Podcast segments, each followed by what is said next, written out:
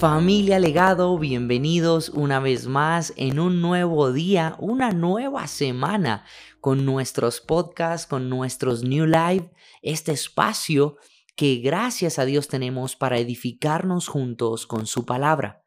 A lo largo de estas semanas hemos estado hablando y edificándonos con cada uno de los gajos del fruto del Espíritu encontrados en Gálatas capítulo 5. Hoy nos corresponde hablar acerca de la bondad.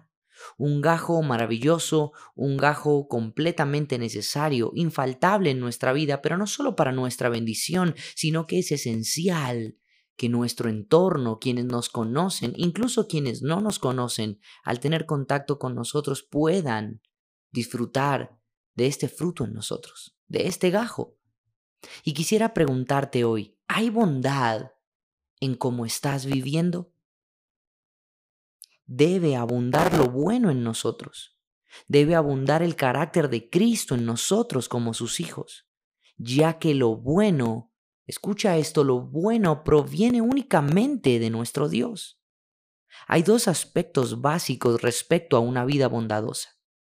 Primero, debe haber bondad en cómo nos relacionamos con otros.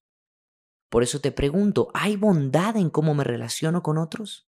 ¿Hay algo bueno en mi manera de pensar acerca de otros?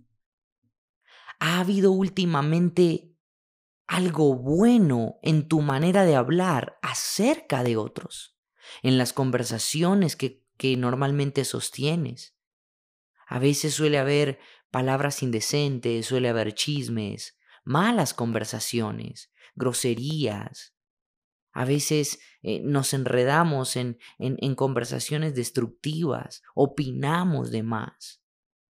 ¿Hay bondad en todo esto? ¿Hay bondad en lo que estás viendo con tus ojos? ¿Hay bondad? ¿Hay algo bueno en el contenido que ves y en lo que escuchas a diario? ¿Lo que estás permitiendo que edifique tu vida? ¿Hay algo bueno en eso? Recuerda que acabamos de poner como punto inicial y fundamental o punto de partida que lo único bueno proviene del corazón de Dios. ¿Es bueno realmente lo que sale de nuestros labios? ¿Es bueno lo que está abundando en nuestro corazón? Ya que recuerda lo que dice la palabra de Dios, de la abundancia del corazón habla la boca. Hay algo bueno últimamente en todo lo que hacemos que encierre o respecte a todos nuestros sentidos? Mira el libro de Mateo capítulo 5 versículo 6 nos dice, hagan brillar su luz delante de todos para que ellos puedan ver las buenas obras de ustedes y alaben al Padre que está en el cielo. Mira, realmente el que haya bondad en nosotros no solo se trata de que vivamos de manera tal que agrademos a Dios, no solo se trata de poder buscar ser lo suficientemente buenos para que Dios nos bendiga, porque no se trata de eso. El libro de Mateo capítulo 5, verso 16 nos deja bien claro la importancia de que haya bondad en cómo vivimos, de tal manera que podamos ser luz en el mundo. ¿Para qué? Hay un para qué. Y es una responsabilidad, es un mandato de Dios. Y la escritura nos dice para que ellos puedan ver en nosotros las buenas obras y que como consecuencia, al ver la evidencia de la bondad de Dios en nuestro carácter y en nuestra vida, quienes aún no conocen al Señor se rindan a Él y alaben al Padre que está en el cielo. Hay un propósito. No se trata solo en el mero hecho de ser buenos, para esperar recibir algo bueno de parte de Dios, porque ese no es el Evangelio. Gálatas capítulo 6, verso 10 nos dice, por lo tanto, siempre que tengamos la oportunidad, hagamos bien a todos. Fuimos llamados a manifestar el buen carácter, las buenas obras, la bondad de Dios a este mundo. Siempre que tengas la oportunidad, hoy será un día y esta semana Habrá mucho tiempo y muchas oportunidades para que sea manifiesta la bondad de Dios a través de tu carácter y de tu vida hacia otros. La pregunta es, ¿aprovecharé esas oportunidades? ¿Aprovecharé la oportunidad de hablar bien, de ver bien, de escuchar bien, de pensar bien de otros?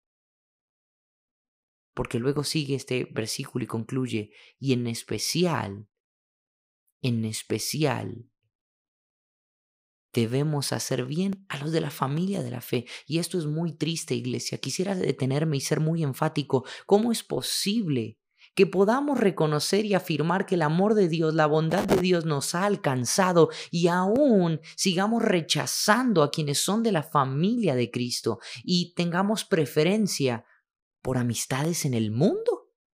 Personas que aún no han conocido el significado verdadero de amor porque el amor no reina en sus corazones.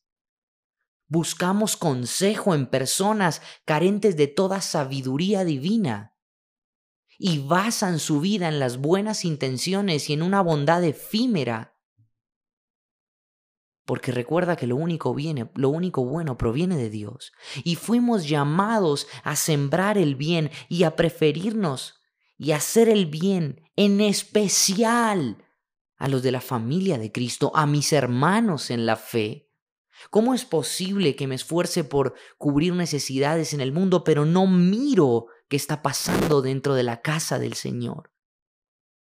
La bondad verdadera y genuina nos llama no solo a no hacer acepción de personas, no, la bondad de Dios nos llama también a hacer esto sin dejar de hacer aquello está correcto y lo acabamos, por eso lo pusimos como primer punto. Debe haber bondad en nuestras vidas para que los del mundo lo vean y reconozcan al Padre y lo alaben, pero también debe haber bondad en nuestras vidas para con quienes son nuestros hermanos en la fe.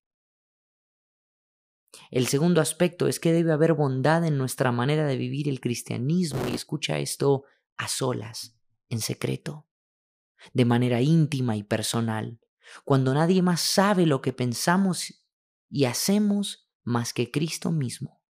Debe haber bondad ahí. Debemos buscar agradar a Dios.